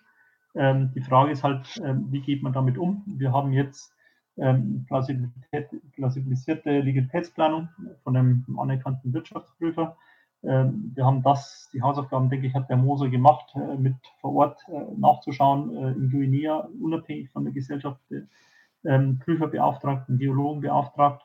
die Wahrscheinlichkeit, dass man jetzt Geld bekommt, zeitnah ist sehr, sehr hoch. Man bekommt auch die, die die, Anwesenheitsvergütungen sind immerhin auch schon mal 0,5 Prozent. Ähm, eine Insolvenz aktuell ähm, bringt uns nichts. Wenn wir äh, das aufgrund dessen ablehnen, ähm, dann ja, wäre es Insolvenz wahrscheinlich, mit hoher Wahrscheinlichkeit. Ähm, was daraus kommt, äh, ist unbekannt. Ähm, wir haben hier den Vorteil, dass die Laufzeit deutlich geringer ist als die der, der 26er Anleihe und das äh, versucht man zu nutzen. Ähm, wie das dann in Zukunft ausgehen wird, die Gesellschaft, ähm, das ist unklar. Ähm, dazu fehlen uns die Infos noch. da konnten wir nicht so tief einsteigen und das wird man sehen. Aber die Chancen, denke ich, stehen ganz gut, dass man eben hier ja, noch sein Geld zurückerhält. Äh, wenn wir das nicht so sehen würden, würden wir das auch nicht mittragen können. Gut. Ähm, Darf ich vielleicht auch eine, eine Sache, weil es mehrfach ja. gefragt wurde. Also die zweite Teilrückzahlung, die ist wie im ersten damaligen Gegenantrag für Ende Mai vorgesehen. Ich weiß nicht, wo der 31.06. herkommt, wie der in diesen Gegenantrag gerutscht ist, aber das ist ein Fehler. Das werden wir verbessern. ja. ja. aber äh, ich verstehe nicht, warum, dann muss ich neben der Spur gewesen sein, dass ich ihn eingefügt habe. Nein, es ist 31.03. und 31.05. Das sind die Tage, äh, die beiden Daten. Also beide Zahlungen sollen vor der Zinszahlung der 26er erfolgen. Ähm, und alles andere ist ein Typo, Flüchtigkeitsfehler, ähm, den wir verbessern werden. Ähm, wie gesagt, das ist ein angekündigter Antrag, der ist, der lässt sich hinsichtlich Formalien jederzeit noch ändern. Wir würden aber wahrscheinlich die Gesellschaft, Daniel, mit Schreiben kurz darauf hinweisen, dass uns da ein Fehler unterlaufen ist und dass wir am Freitag sind in dem Bereich nicht den 31. Juni, den es ohnehin nicht gibt, nehmen werden, sondern den 31. Mai. Ich würde eh äh, vielleicht dasselbe Ding nochmal einreichen mit dem neuen Datum und den ersten ins Gegenstandslos erklären, weil dann haben wir das richtig, weil viele Leute folgen hier nicht, die lesen nur das, was auf der Company-Seite mhm. ist und dann müssen wir die Frage noch öfter beantworten. Also wir könnten, es würde, ich gebe dir recht, es würde am Freitag reichen, aber wenn ihr das noch könnt, tauscht die 6 durch eine 5 aus und schickt das Ding nochmal raus heute dann, dann haben wir es denselben Effekt. Also, ob wir es heute, heute, noch, heute noch schaffen, Daniel, weiß ich nicht, aber spätestens morgen, denke ich, schaffen wir es noch. Ja, ja. Wenn ich das richtig sehe, ist das ja nur ein Datum. Ja. Genau, auf Deutsch und auf Englisch, das ist alles. Ähm, das würde, glaube ich, hier sehr viel Unsicherheit beseitigen. Ähm, das ist natürlich nicht gemeint. Nein, es ist 31. Mai gemeint. Okay. Ja. Gut. Ähm, dann, was genau bedeutet Einbeziehung der Sicherheit der 26er Anleihe? Ähm, die 26er Anleihe hat ähm, eine Besicherung. Ursprünglich hatte die 22er Anleihe keine Besicherung vorgesehen. Ähm, in der 26er Anleihe wird aber auch die 22er Anleihe mit einbezogen in die Sicherheit der 26er Anleihe. Und das wollten wir jetzt in den Anleihbedingungen nochmal klarstellen, dass es auch in den unseren Anleihbedingungen also rein, rein, technisch ja, äh, in den, in den Sicherheitenverträgen selbst wird auch die 22er genannt, aber die sind nicht öffentlich einsehbar. Wir wollen einfach Unsicherheit vermeiden, äh, weil die Anleihe, 22er Anleihe steht als unbesicherte Anleihe in den Bedingungen, dass wir die Bedingungen entsprechend anpassen, dass jede Sicherheit, also es geht ja um einen Share Pledge, also eine Anteilsverpfändung an der Gruppe, an den Aktien der ähm, Metal Corp Group SA. Dass daran eben nicht nur die 26er partizipieren, sondern entsprechend auch die 22er Anleihe. Das ist gemeint mit dieselbe Sicherheit wie die 26er. Ja, dann, noch, dann ist nochmal die Frage aufgekommen wegen ähm, der Zahlungsfristen der Teilzahlungen. Jetzt nochmal deutlich, im jetzt eingereichten Gegenantrag ist uns ein Schreibfehler unterlaufen. Die zweite Zahlung kommt nicht zum 30. oder 31.06., also Juni 2023, sondern die fordern wir zum 31.05.2023, wie auch schon im ersten Gegenantrag vom ähm, 20. oder 21.10 ähm, bei, der erst, äh, bei, bei der ersten Abstimmung ohne Versammlung. Wir werden das spätestens morgen ähm, nochmal entsprechend klarstellen. Auch gegenüber der, der Gesellschaft. Genau. Dann wie ist der, die Einschätzung von DMR, dass der Restbetrag der Anleihe in Höhe von 54 Millionen Euro bis zum Laufzeitende auch noch ausbezahlt werden kann? Also ist natürlich immer schwer, Prognosen zu, abzugeben. Ich kann nur so viel sagen. Unter der nach der Planung, die uns die Gesellschaft vorgelegt hat und die sie uns, wie sie uns plausibilisiert wurde, kann die Gesellschaft die Anleihe nach, der, nach ihrer eigenen Planung Ende, also zum Ende der Laufzeit, Anfang Oktober 23 zurückzahlen, wenn sie eine Finanzierung über mindestens 30 Millionen Euro äh, abschließen kann. Also nochmal, wenn es ihr gelingt, sich zu refinanzieren in Höhe von mindestens 30 Millionen Euro, kann sie die Anleihe zurückzahlen. Stand eigene Planung der Gesellschaft. Ähm, ich habe auch noch mal ganz genau gefragt über den Stand der Finanzierungsgespräche, mit wem, wie stehen die, wie sieht es aus. Mir wurde mitgeteilt, ähm, die Gespräche laufen, es sieht gut aus, aber jeder Finanzierer, und das ist verständlich, wartet ab, ob diese Anleihe verlängert wird. Also die, die Verlängerung dieser Anleihe ist eine Bedingung dafür, dass überhaupt je, jeweils wieder eine Finanzierung gewonnen werden kann.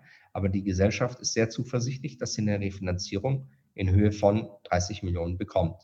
Das ist das, die Untergrenze. Sie wollen im Zweifel wahrscheinlich eine höhere Finanzierung, um wieder mehr investieren zu können. Investitionen sind nämlich jetzt aktuell keine vorgesehen, dafür haben wir kein Cash zur Seite gelegt.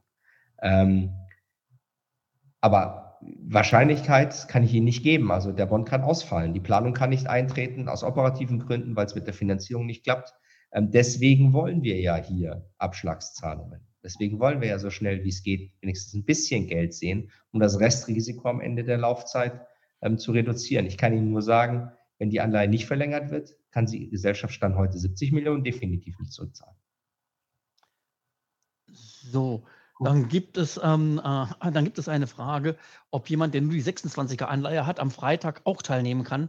Ganz klar, nein. Sie können allenfalls einen Gaststatus ähm, ähm, erbitten. Ob die Gesellschaft das macht, ähm, weiß ich nicht. Ich würde das eher kritisch und distanziert äh, betrachten. Also sie haben auf jeden Fall kein Recht der Teilnahme. Das Einzige, was man ihnen möglicherweise einräumt, ist eine Gästekarte.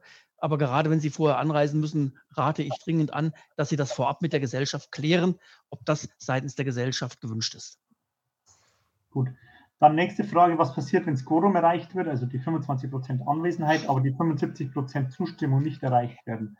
Dann werden die Beschlussvorschläge gescheitert. Ähm, ja, dann wird es wahrscheinlich, äh, beziehungsweise der gemeinsame Vertreter braucht nur 50 Prozent, äh, aber alle anderen Beschlüsse 75 Prozent, dann wird damit äh, wahrscheinlich wird das Insolvenzantrag zur Folge, gehe ich mal davon aus. Oder? Also ähm, man kann nicht sagen, wie es weitergehen würde. Also es klang ja in einem Interview vom Herrn Leiter an, äh, dass sie es dann nochmal versuchen würden. Ähm, das kommt halt so ein bisschen darauf an, wie die Gesellschaft dann damit umgeht, dass sie äh, im Default ist. Sie kann natürlich nochmal versuchen, einen Prozess einzuleiten und die Gläubiger von einem anderen Vorschlag zu überzeugen. Ähm, aber ich glaube, das Risiko einer Insolvenz ist dann enorm gestiegen. Also man darf sich nicht das Gesamtbild vor Augen, äh, muss sich das Gesamtbild vor Augen führen. Im Moment kommuniziert die Gesellschaft nach außen, das ist ein, ähm, das ist ein einmaliges Thema. Dass das jetzt verfehlt wurde. Also äh, wir können das leisten. Das ist ein Problem vor Ort in Guinea, ein Problem mit dieser Kreditlinie aufgrund dieser Umwälzungen.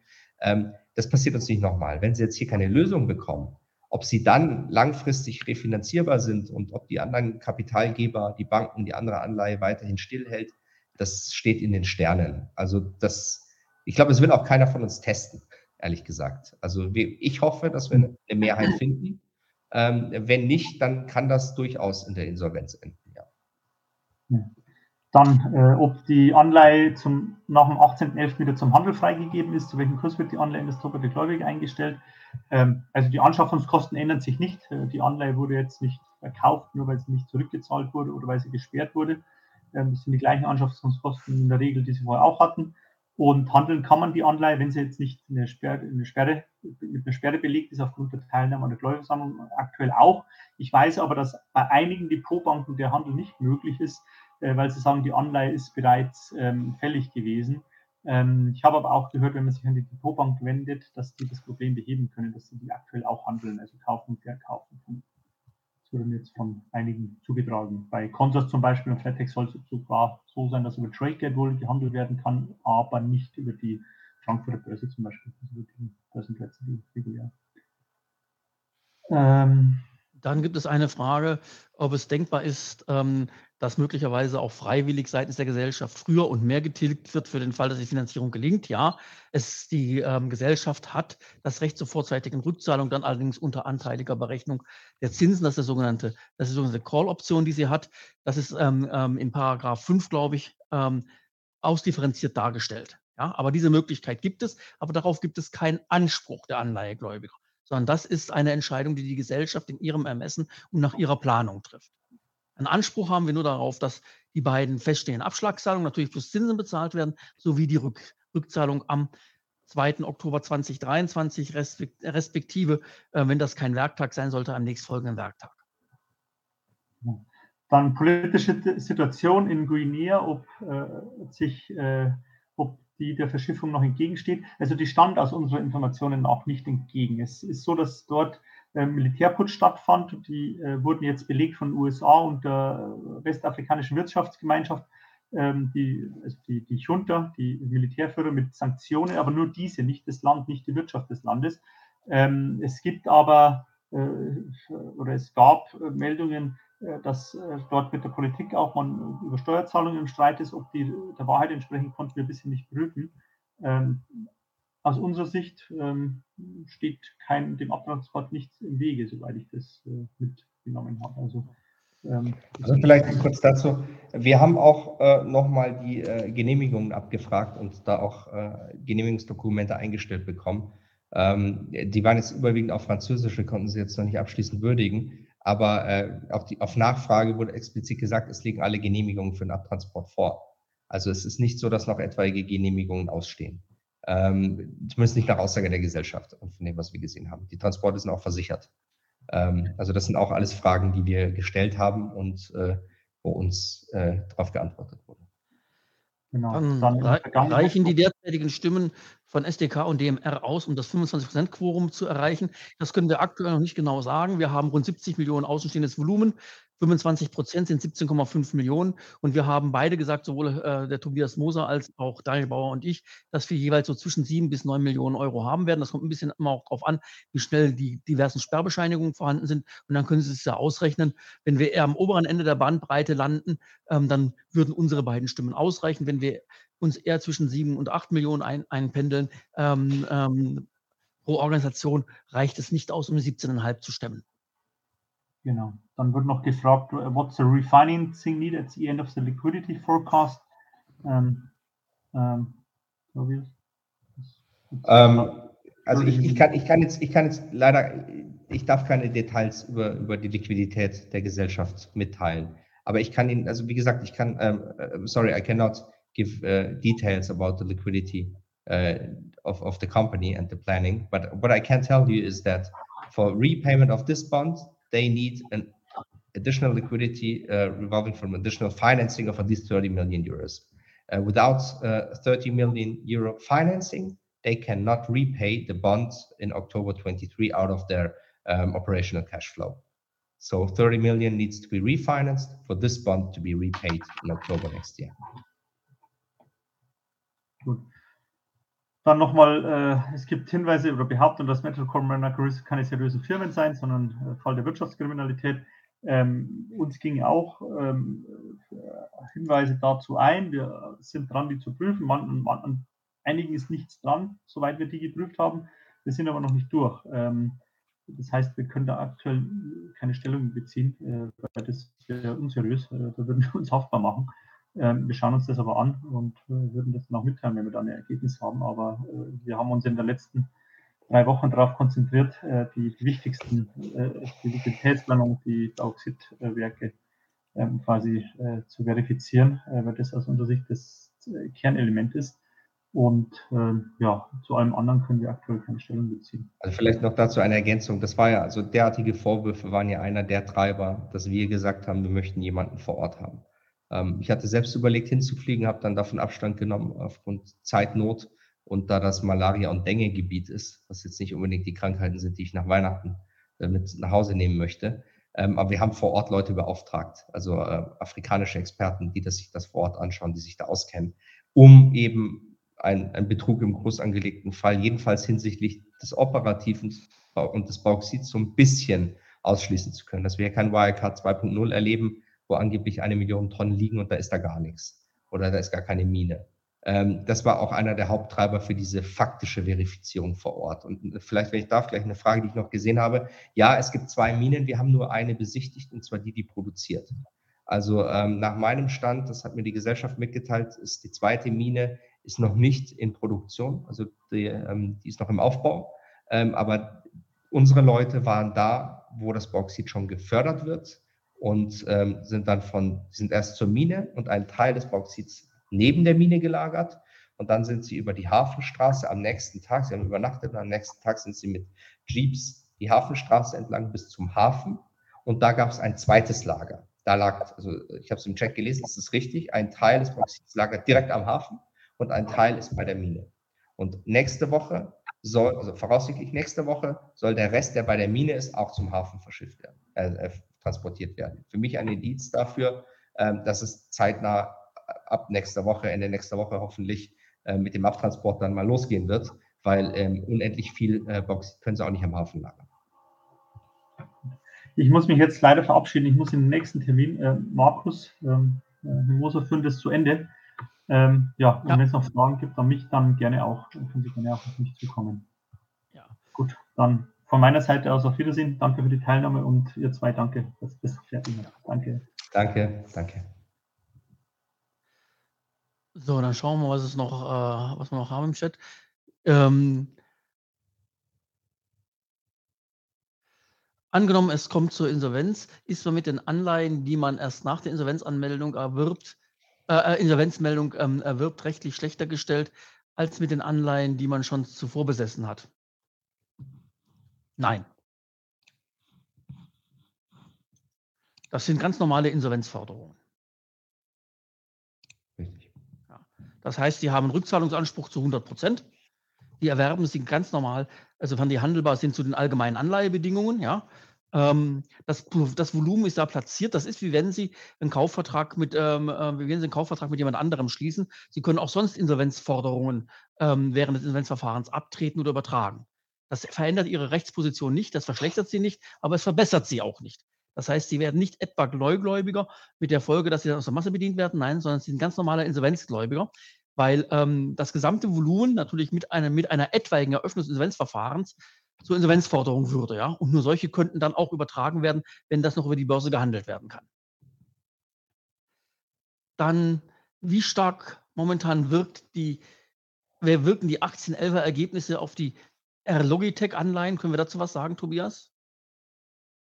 Ähm, also ich, ich kann dazu nichts sagen. Also ähm, es gab ja Ausstrahlungswirkungen, als hier der Default war. Äh, wie die Börse darauf reagiert, dass das hier äh, gelöst wird oder nicht gelöst wird, kann ich Ihnen nicht sagen. Ich kann Ihnen nur sagen, wir haben den Fokus tatsächlich auf die Metalcore Group ähm, SA und deren Tochtergesellschaften gelegt. Ich habe äh, keinerlei Recherchen oder Reviews oder sonst was hinsichtlich der Gesamtgruppe gemacht. Das ist auch nicht der Job gewesen. Also wir betrachten hier Metal Corp Group Standalone und dahingehend haben wir, ähm, haben wir auch äh, unseren Review gemacht. Dann, Tobias, hattest du erwähnt, dass man ein abgespecktes Dokument der Liquiditätsprüfung ähm, anfordern kann bei der Gesellschaft. Wo genau kann dies angefragt werden?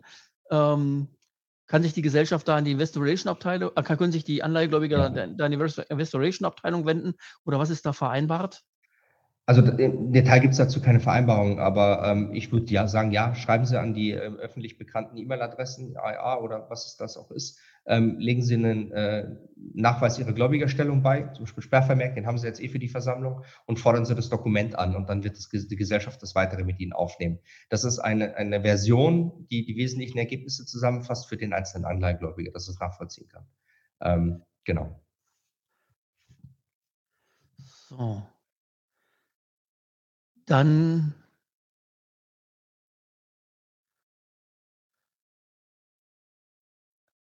leistet der Vorstand, was muss man heißen, einen Beitrag? Ähm, ist mir aktuell nicht bekannt. Wie ist das bei dir, Tobias? Äh, Im Sinne eines finanziellen Beitrags? Nein. Ja, also, so verstehe äh, ich das. Im Sinne eines Restrukturierungsbeitrags, so verstehe ich das. Es gibt, es gibt äh, nach dem momentanen Konzept keine Beiträge äh, der, der, Vorstände. Es gibt auch keine Beiträge der Muttergesellschaft, äh, um das an der Stelle klar zu sagen. Das ist auch eine Standalone-Lösung. Auch die Liquiditätsplanung sieht keine derartigen Beiträge vor.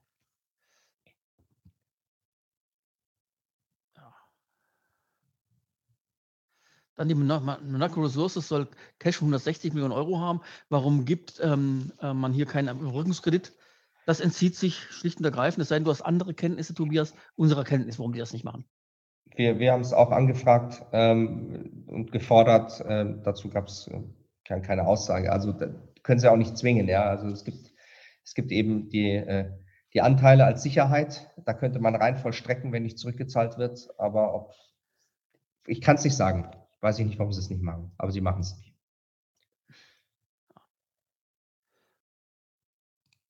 Warum riskiert die Mutter ähm, ihre eigene Bonität? Auch da können wir allenfalls ähm, spekulieren, warum das so sein kann. Ja. Kann ich nicht sagen. M möglicherweise, weil die sagen, wir haben keinen Druck, irgendwelches Geld reinzugeben. Ja. Das, will ich, das will ich nicht ausschließen, dass das eine Überlegung ist, aber wir können da am Ende des Tages in der Tat nur spekulieren. Ja, ich, ich weiß es nicht. Also der, derartige Fragen, die die Mütter angehen, also ich habe auch mit den Gesellschafterinnen nie verhandelt oder gesprochen. Also mein Ansprechpartner waren die Gesellschaft hier, ihre Organe und deren Berater. Ähm, ich kann es Ihnen nicht sagen. Soweit ich das sehe, habe ich die. Moment, da kommt noch was. Ich habe hier noch ein paar alte Fragen, die nehme ich kurz auf, wenn es okay ist. Hm? Ähm, eine Frage ist, äh, die Besicherung der 26 Anleihen liegen unter einem Treuhänder. Wer der Treuhänder ist, das ist die Wilmington Trust. Ähm, das ist ein, ein, Treuhänder, der sehr häufig als Sicherheitentreuhänder fungiert. Wilmington Trust äh, PLC wahrscheinlich, muss ich nachschauen. Ähm, und dann laut Geschäftsbericht 2020 war Baker Tilly in diesem Jahr Prüfer, somit möglicherweise nicht unabhängig. Ähm, also, ich glaube, wir müssen jetzt die Gesellschaft unterscheiden. Ähm, laut meinem Stand äh, war für die Metal Corp Group SA Abschlussprüfer diese PKV, PKF in Luxemburg. Ähm, Müsste ich aber nochmal nachschauen. Also sicherlich sind die nicht ganz unabhängig. Sie werden niemanden finden, der ganz unabhängig ist und die Gesellschaft schon gut kennt. Ähm, nichtsdestotrotz wird Baker Tilly hier den Kopf hinhalten für die Plausibilisierung in gewissem Umfang jedenfalls, ähm, so dass da äh, schon, glaube ich, ein Mehrwert drin liegt, jedenfalls eine Objektivierung des Ganzen. Ähm, es hat nicht denselben Wert, als wenn jemand, der komplett unbefangen ist, von außen äh, da reingeht. Da bin ich bei Ihnen. Ähm, dann hätten wir aber in der Kürze der Zeit, glaube ich, gar nichts bekommen. Das hätten wir schlicht nicht geschafft.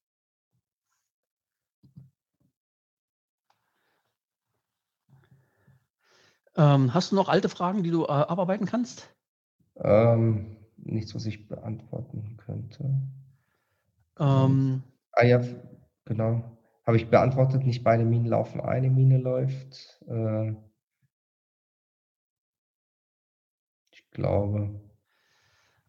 Nicht. Ich nehme mal diese eine, äh, diese eine äh, Frage heraus ähm, äh, bezüglich der Kündbarkeit der 2026er ähm, Anleihe.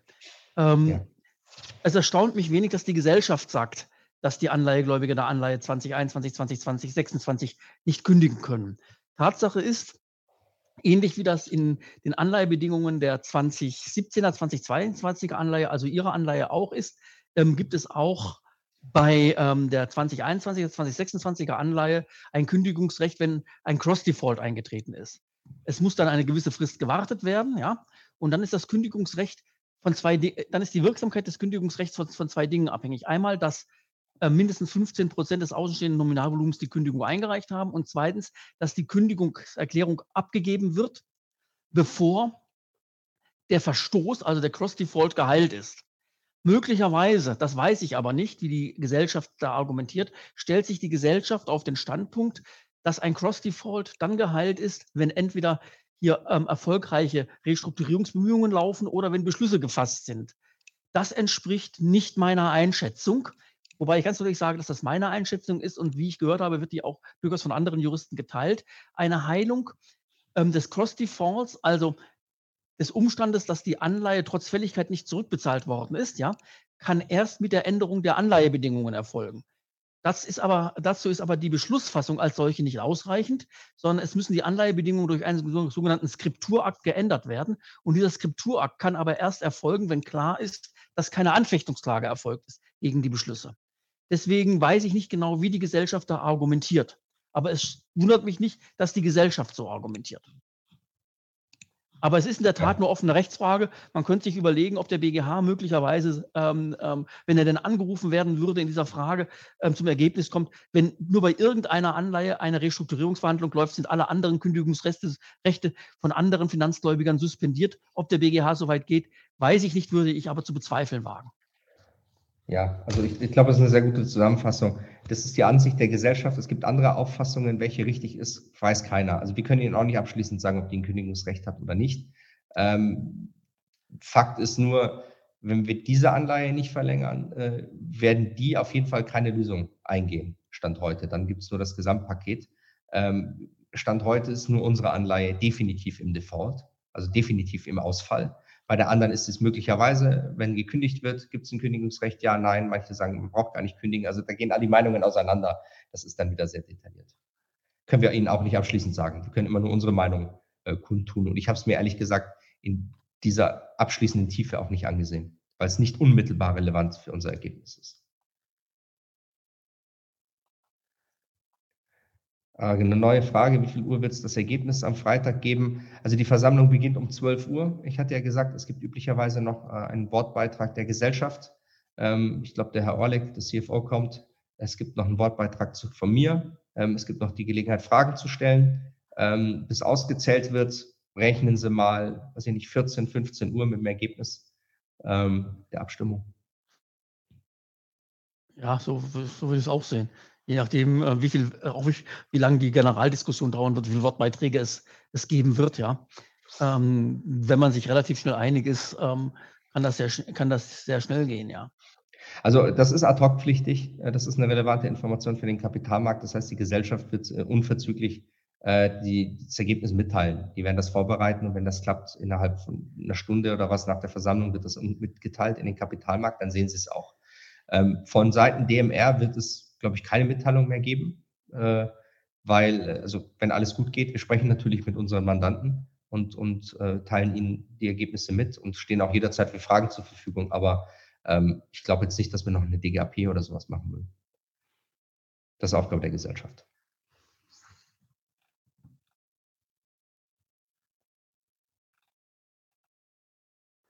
Ja, dann ist, glaube ich, gefragt worden, wohin Sie Ihre ähm, ähm, wohin Sie, äh, in welche E-Mail-Adresse Sie ähm, ähm, Ihre Vollmacht oder auch Sperrbescheinigung schicken können, wenn Sie die SDK bevollmächtigen möchten.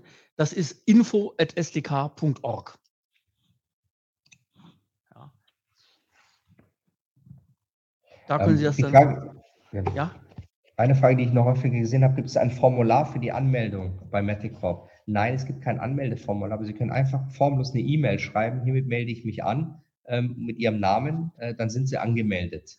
Ähm, Sie, Sie können auch schon ein Sperrvermerk mitschicken, wenn Sie wollen, müssen Sie aber nicht. Ähm, das ist formlos möglich. Ähm, die wollen nur quasi, äh, dass die Leute sich vorher mal gemeldet haben, dass sie es einschätzen können, wie viele kommen.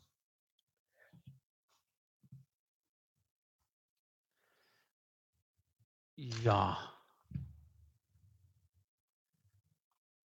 Soweit ich das sehen kann, Vielleicht, wenn wir jemanden übersehen haben, postet bitte, bitte seine Frage jetzt nochmal, weil wir haben so viele genau. Fragen im Chat, dass wir, es kann ja. schon sein, dass wir die eine oder andere übersehen. Genau, also was, nach dem, was ich jetzt so übersehe, ähm, scheinen wir alle Fragen, soweit wir das können, beantwortet zu haben. Ah ja, da ist noch eine. Ja, also derartige Verwirrungen wird es, ähm, wird es auf der Präsenz-HV ähm, nicht geben, weil man, ähm, weil man im direkten Dialog, wenn Missverständnisse aufkommen, das ausräumen kann. Das können Sie natürlich ähm, bei einem äh, anonymen Versammlungsleiter, mit dem Sie keinen direkten Kontakt haben, sondern nur Kontakt über E-Mail haben, in der Form nicht machen. Ja? Also wenn man da, wenn man da merkt, dass es, da, dass es da Schwierigkeiten gibt, dann würden auch wir darauf dringen, dass ähm, das Abstimmungsverfahren ähm, deutlich kommuniziert wird. Also es gibt, es gibt jetzt einen Abstimmungsleiter. Vorher war es ja so, alle haben alles zum Notar geschickt, da hat man dann ausgezählt und geguckt. Das heißt, äh, das, da, da konnte kein Einfluss mehr genommen werden. Jetzt gibt es einen Versammlungsleiter, man kann Redebeiträge machen, man kann das so gestalten, dass erst über einen Antrag abgestimmt wird und sollte dieser scheitern, könnte man auch noch über den Antrag der Gesellschaft abstimmen oder spontan einen neuen Antrag einbringen, über den dann abgestimmt wird. Egal welchen Antrag und in welcher Reihenfolge, ähm, wenn der erste Antrag 75 Prozent erreicht hat, haben sich alle anderen erledigt. Dann ist das Thema beendet. Dann kommt nochmal die Frage nach dem abgespeckten Dokument der Liquiditätsprüfung. Das können Sie direkt bei der Gesellschaft anfordern. Bitte wenden Sie sich an die Gesellschaft per E-Mail. Ähm, das ist so abgestimmt, dass man das erhalten kann. Dann hatten wir auch schon die Frage beantwortet, was passiert, wenn das 25 Prozent Quorum oder die ähm, ähm, zwar erreicht wird, aber die 75 Prozent ähm, Quorum für die ähm, qualifizierte Mehrheit nicht erreicht wird. Na, dann sind die Beschlüsse erstmal nicht zustande gekommen und dann hat aber, das sagte Herr Moser auch schon, ähm, die Gesellschaft angekündigt, dass es nochmal versuchen wird in, in, der einen oder anderen ähm, äh, Form, um die Beschlüsse doch noch zu erlangen. Sollte es endgültig scheitern, steht selbstverständlich auch die Insolvenz im Raum. Ja. Aber auch das ist nicht sicher. Da muss man dann sehen, wie sich die Gesellschaft darstellt, ob sie vielleicht doch noch irgendwo ähm, Ressourcen findet. Ja.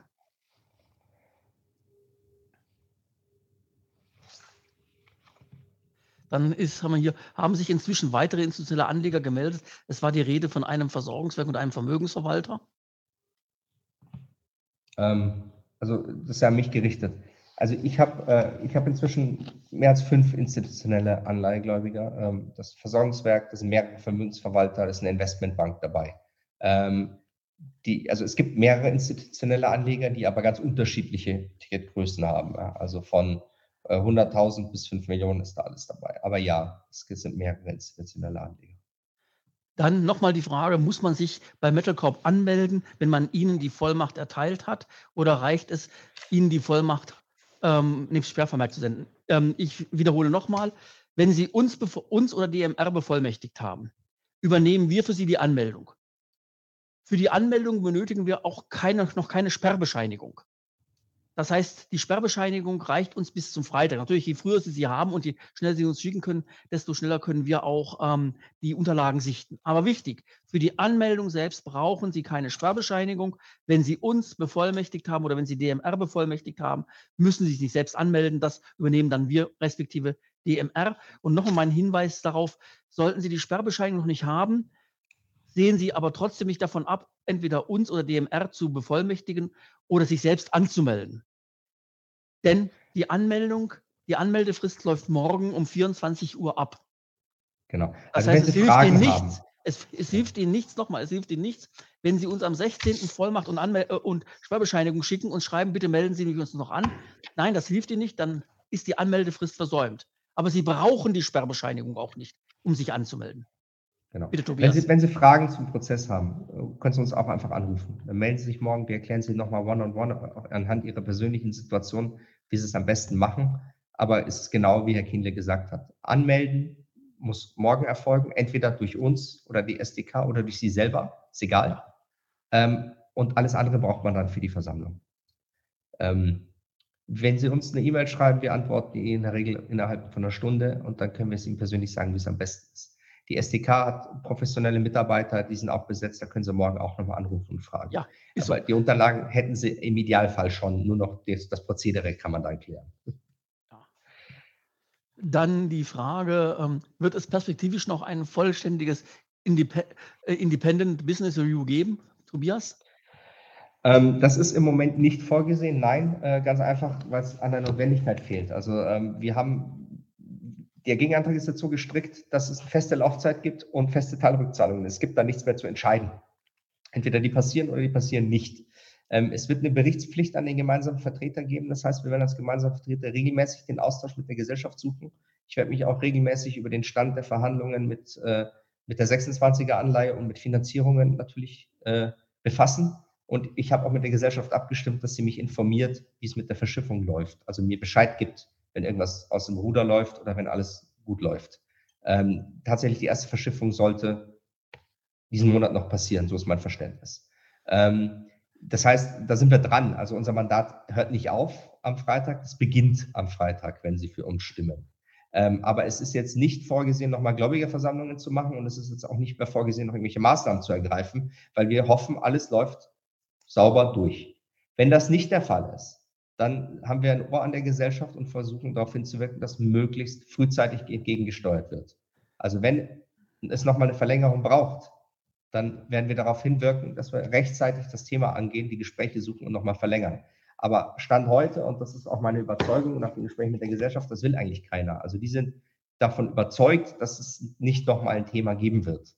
Ähm, und äh, wir wollen uns dadurch absichern, dass wir im Voraus einige Zahlungen schon wollen und dass wir hier jetzt auch einen, jemanden einsetzen, der da äh, der Gesellschaft, dem die Gesellschaft auch berichtet.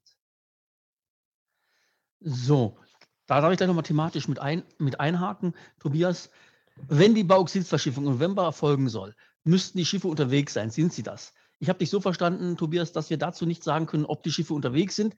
Wir können allerdings bestätigen, und das haben sie auch der ähm, Einladung zur, ähm, zur technisch zweiten Anleihegläubigerversammlung entnommen, dass die Verschiffungen ab Ende November erfolgen sollen.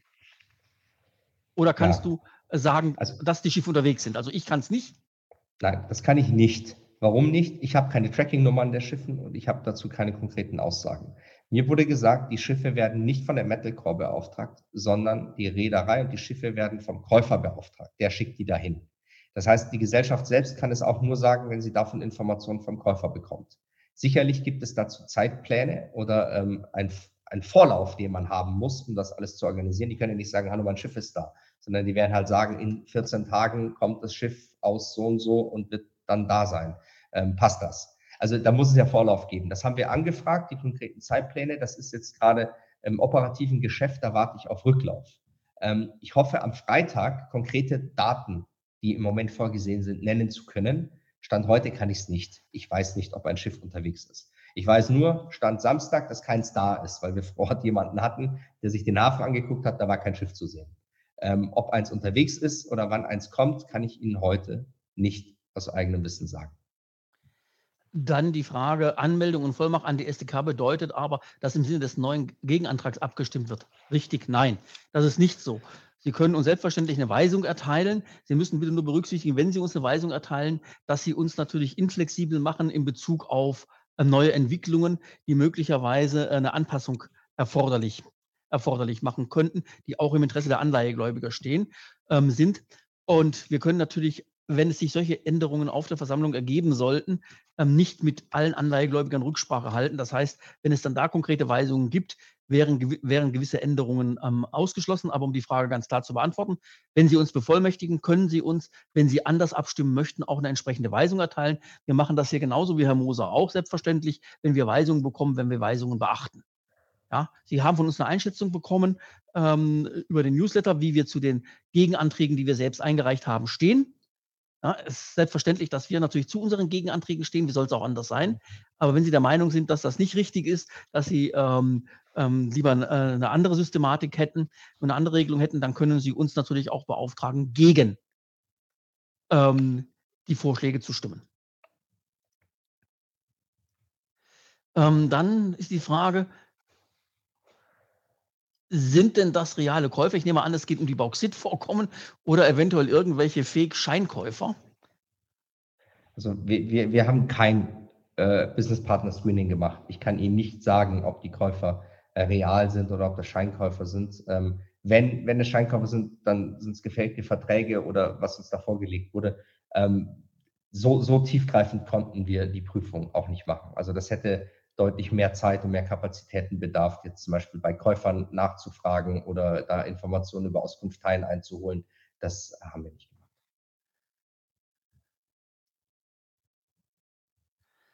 So, dann kommen die Probleme der Gesellschaft aus Ihrer Sicht ausschließlich aus den Minen. Gibt es auch eine Einschätzung Ihrerseits zum Trading-Geschäft? Also äh, ich habe überhaupt keine Einschätzung daher, woher die Probleme der Gesellschaft kommen. Also ich habe nochmal, ich habe keinen Businessplan-Review gemacht. Äh, wir haben eine Liquiditätsbetrachtung angestellt und Liquidität, also wie viel Cash ist da, wo kommt Cash rein, äh, wie viel wird benötigt und was steht zur Verfügung für die Anleihe und die Teiltilgungen. Mhm. Ähm, die, die Rückzahlung, der ersten, die Rückzahlung im Oktober ist ja daran gescheitert, dass das Bauxit nicht verschifft werden konnte ähm, und dass eine Kreditlinie geplatzt ist. Also so habe ich das verstanden. Ähm, also die Finanzierung wird weiterhin benötigt, über 30 Millionen. Ich habe keine Einschätzung zum Trading-Geschäft, ich habe auch keine Einschätzung zum Minengeschäft, ob das gut oder schlecht läuft. Das kann ich überhaupt nicht beurteilen. Ähm, wir haben tatsächlich Liquiditätsbetrachtung angestellt, also Cash, auf einer Cashflow-Basis die Liquiditätsplanung uns angesehen, hinterfragt und plausibilisieren lassen. Ähm, und äh, wo es operativ wie läuft, das, äh, dazu habe ich weder das Know-how, äh, noch haben wir dafür Kapazitäten oder Zeit gehabt, das zu hinterfragen. Ähm, ein Schiff wird kommen. Ist es nicht merkwürdig, dass Metal Corp keine Informationen über die angeblich zu erwartenden äh, Schiffe gibt, auch wenn sie von den Abnehmern gefordert, geordert werden? Schiffe sind lange Zeit unterwegs und senden ihren Standort regelmäßig. Es müsste ein leichtes sein, Schiffe konkret zu benennen, die angeblich unterwegs sind, oder?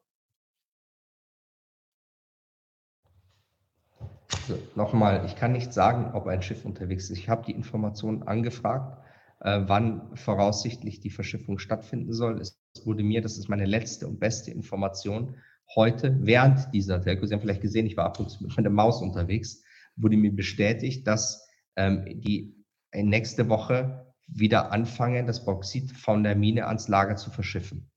Ähm, und das ist für mich ein Indiz, dass da bald was kommt. Und mir wurde gesagt, dass der CEO, der Carlos Leiter, ab Freitag vor Ort ist.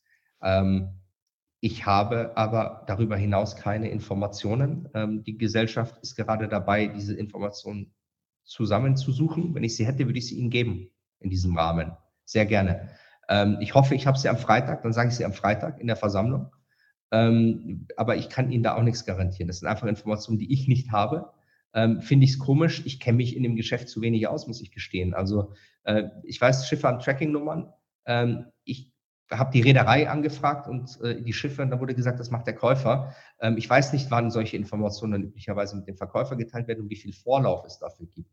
Ähm, mehr als die Zeitpläne anzufragen und nochmal mehrfach anzufragen, kann ich auch nicht machen, leider.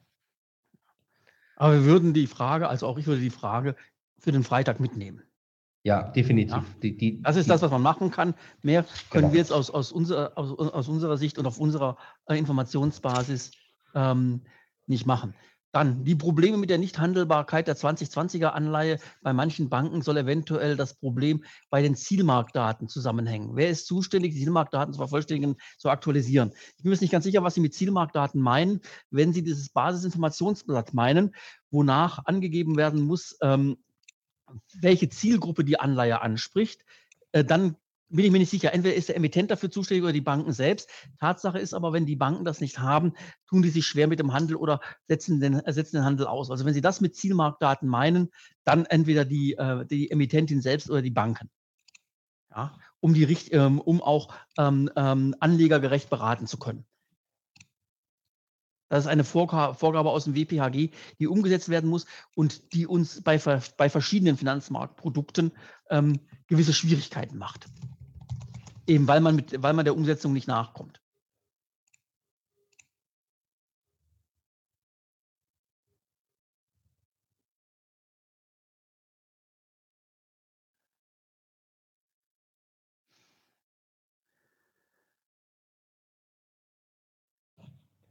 Okay, ich glaube, das ist jetzt ein guter Punkt, weil 18 Uhr, ihr habt gleich die nächste Veranstaltung, Markus. Ja. Ähm, äh, Gut. Ich, ich, kann nur anbieten, also wenn Sie noch was diskutieren wollen, rufen Sie mich bitte morgen an. Äh, ich muss noch was fertig machen und dann werde ich irgendwann nach Hause fahren. Ähm, ja. dann reden wir drüber. Ähm, ich weiß, das ist nicht das Gelbe vom Ei. Ich hätte mir auch mehr gewünscht. Ähm, aber wir haben in zwei Wochen versucht, was wir konnten. Ähm, wir haben mit einem großen Team, also wir waren da zu viert dran, um das in dieser Zeit zu schaffen, ähm, um hier äh, eine Verbesserung für die Anlage herauszuholen. Ich hoffe, der Vorschlag findet Ihre Zustimmung, aber Sie sind frei zu entscheiden, wie Sie es für richtig halten, auf, alle, auf Grundlage aller Informationen, die Sie bekommen haben, hier oder im Internet oder von irgendwelchen Dritten. Also die SDK und wir als DMR sind eng abgestimmt. Wir unterstützen ja. beide diesen Vorschlag. Die SDK hat ihn sogar gestellt selbst als Gläubigerin ähm, und, äh, und würden uns halt freuen, wenn das klappt. Ähm, ich ich glaube, die Chancen überwiegen hier äh, die Risiken. Ähm, aber das ist meine sehr persönliche Einschätzung. Ich erlaube mir auch gar nicht, da Ihnen Ihre Entscheidung vorwegzunehmen, weil Sie sind die Anleihegläubiger, nicht ich. Ich bin nur ein Anwalt.